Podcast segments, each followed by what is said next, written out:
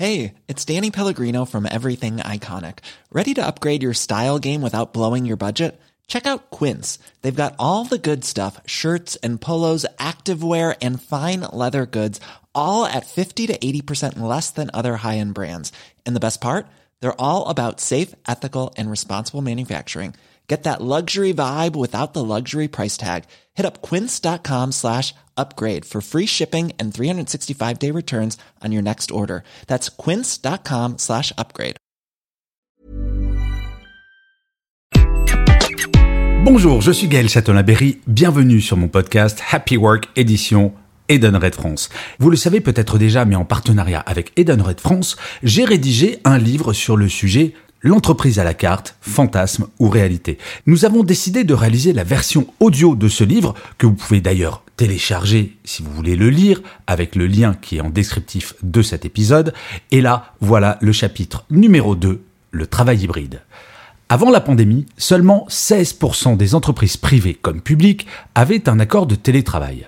Selon le baromètre Télétravail et organisation hybride réalisé en 2022 par Malakoff Humanis, 63% des dirigeants pensent que cette nouvelle forme de travail, le travail hybride, va continuer à se développer et 84% souhaitent la déployer au sein de leur entreprise.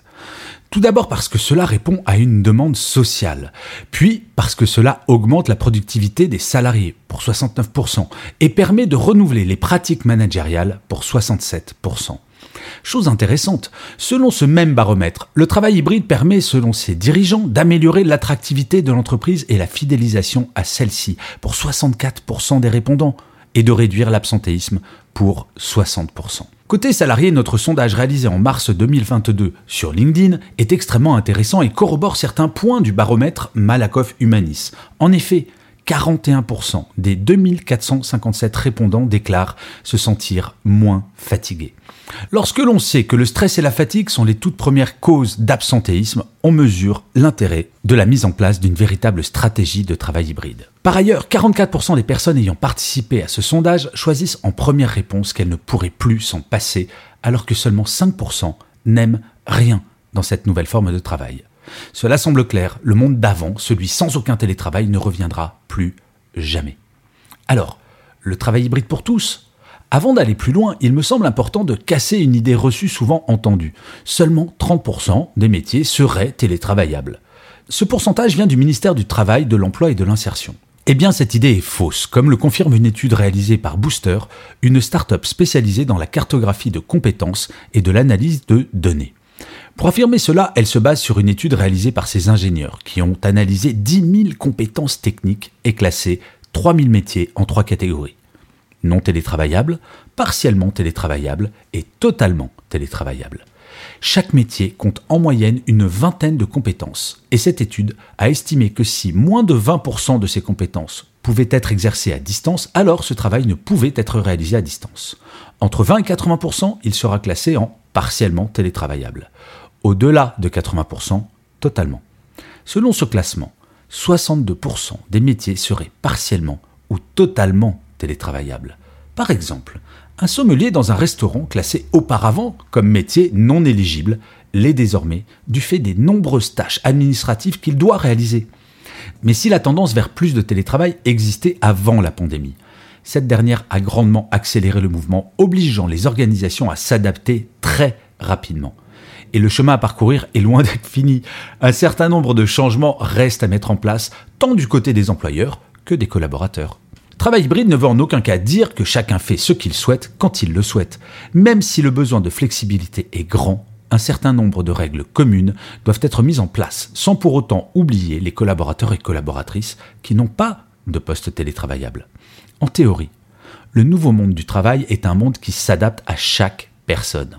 En pratique, il y a quelques contraintes qui ne sont pas contournables et notamment le maintien du lien grâce à une partie de présentiel. Avant la pandémie, j'insistais lourdement auprès des managers pour qu'ils aient une réunion d'équipe en présentiel une fois par semaine. Cela n'a pas changé.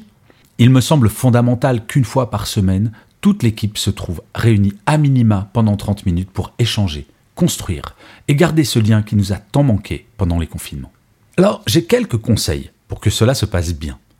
Le premier, instaurer la confiance. Pour les managers, proposez plusieurs options à votre équipe pour déterminer quel est le jour idéal pour organiser cette réunion. Pour les managers, n'hésitez pas à dire ce qui vous convient vraiment. Non, être en télétravail le lundi ou le vendredi n'est pas synonyme de week-end prolongé. Dans certaines organisations personnelles, télétravailler le lundi ou le vendredi peut être plus pratique. N'hésitez pas à le dire. La confiance est sans aucun doute possible la base d'une organisation hybride qui fonctionne. Cependant, je remarque dans certaines organisations privées ou publiques une tendance qui m'inquiète un. Faire du présentiel plus que ses collègues devient une preuve d'implication. J'ai l'impression que nous sommes en train d'inventer une nouvelle forme de présentéisme, comme si ceux qui seraient en 100% présentiel seraient plus impliqués que les autres. Le deuxième conseil, libérer la parole. Et ça, je vais être honnête, cela me rend dingue.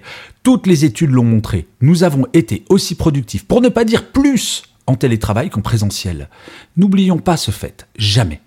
Par exemple, une enquête réalisée par la Banque de France en 2020 conclut qu'augmenter l'effectif en télétravail de 1 point, par exemple passer de 17 à 18% de l'effectif, augmente la productivité de l'entreprise de 0,6%. Cela s'explique grâce à la loi de Parkinson, économiste anglais qui a prouvé qu'un salarié en présentiel allait baisser sa productivité afin de faire correspondre sa durée de travail au temps qu'il lui est demandé de passer au bureau. En télétravail, la question ne se pose bien évidemment pas. Pour les managers, le conseil c'est soyez transparent, parlez avec votre équipe et dites-leur que ce qui compte à vos yeux, c'est ce qui est produit en aucune manière, la façon dont cela a été produit. Cela suppose bien évidemment que vous gardiez un lien équivalent avec chaque membre de votre équipe, où qu'il se trouve, et que vous exprimiez clairement que vous leur faites confiance. Pour les managers, le conseil est un peu différent. Connaissez-vous l'avis de votre manager sur le télétravail? Non? Eh bien, demandez-lui et organisez le cas échéant une réunion avec toute l'équipe afin que tout soit clair. Le pire dans une équipe, ce sont les non-dits. Le troisième conseil est de fixer des objectifs. Pour une entreprise, quelle est la chose la plus importante? Qu'un salarié fasse ses heures ou alors qu'un salarié atteigne ses objectifs? La réponse est évidente, n'est-ce pas? Et pourtant, quand vous savez qu'un salarié passe en moyenne en présentiel plus d'une heure de son temps de travail sur ses réseaux sociaux personnels, cela fait réfléchir. Et oui, le présentéisme est une réalité qui existait avant la pandémie, et nous avons une opportunité unique d'y mettre fin en passant à une organisation par objectif hebdomadaire ou quotidien qui permettra de changer notre regard sur ce qui est censé définir l'engagement et la motivation d'un salarié. Dans une grande entreprise de la tech, un salarié chaque matin fait la liste de ce qu'il va faire dans la journée. Après validation par son manager, s'il a fini à 15 heures, il peut partir sans que personne ne lui dise Bah, tu prends ton après-midi? Le conseil pour les managers définissez des objectifs hebdomadaires avec chaque membre de votre équipe. Objectifs mesurables et réalisables, bien entendu. Nombre de factures éditées, chiffre d'affaires réalisé, dossiers finalisés, quel que soit le métier, il est fondamental de rendre le plus objectif possible les attendus d'une journée de travail afin de supprimer le présentéisme. Pour les managers, le conseil est le suivant. Chaque métier est différent. Autant, pour un commercial, il est simple de fixer un objectif hebdomadaire mesurable avec le chiffre d'affaires. Autant pour d'autres métiers, c'est moins évident, et c'est à vous d'imaginer et de proposer à votre manager ces objectifs hebdomadaires.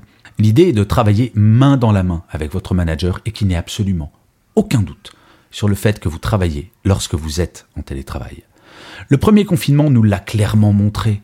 Le télétravail à l'excès n'est pas plus souhaitable que le présentiel à 100%. C'est bien individuellement que la quantité présentielle, distancielle, doit être définie. On me demande souvent quelle est la bonne dose de télétravail pour un salarié? Deux, trois jours par semaine? Je réponds toujours la même chose. Il n'y a pas de réponse à cette question. Un jeune diplômé qui vit seul dans un petit appartement va souhaiter maximiser son temps passé dans les locaux de son entreprise. En effet, il sera en recherche de liens sociaux et de relations professionnelles. Quand il aura des enfants, il souhaitera probablement de temps à autre faire 5 jours de télétravail, alors que plus tard, quand ses enfants seront plus grands, il mélangera plus facilement les deux modes de travail.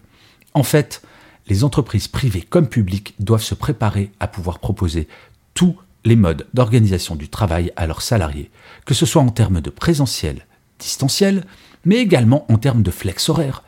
Une étude d'Opinionway de 2022 a montré que 60% des salariés appréciaient que leur entreprise leur laisse plus de souplesse dans l'organisation de leurs horaires. C'est à méditer.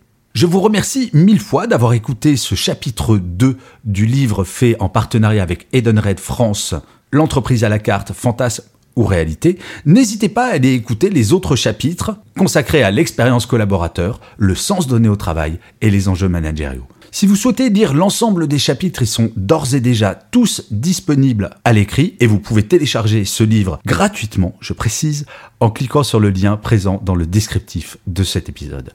Je vous dis rendez-vous à demain puisque vous le savez désormais, Happy Work c'est une quotidienne et d'ici là, plus que jamais, prenez soin de vous. Salut